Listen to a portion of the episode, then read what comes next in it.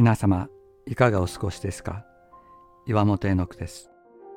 今日も366日元気が出る聖書の言葉から聖書のメッセージをお届けします。1月9日名を呼ぶ神。誰でも自分が何のために生まれてきたのかなぜ自分が存在しているのか考えたことがあると思います。自分は偶然の結果生まれてきたのか？自分の存在価値は何か？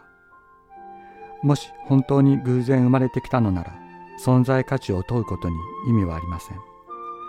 偶然存在しているものには偶然の価値しかないからです。しかし神様はあなたが生まれる前からあなたを知っておられます。生命が誕生する前からあなたを価値あるものとして創造し人生の意味を用意しておられるのです。そしてあなたの名を呼ばれます。名を呼ぶとは他のものとは区別された特別の価値があるものかけがえのないものとして認識するということを意味します。あなたの存在理由はあなたを創造した神様との関係においてのみ明らかにされるのです。人は愛を感じるとき生きている喜びを感じます。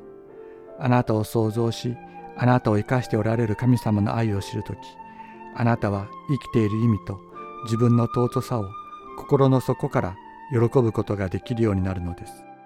あなたを創造なさった神様があなたを呼んでおられます。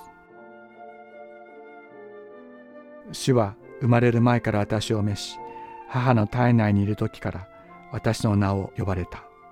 イザヤ書49章1節。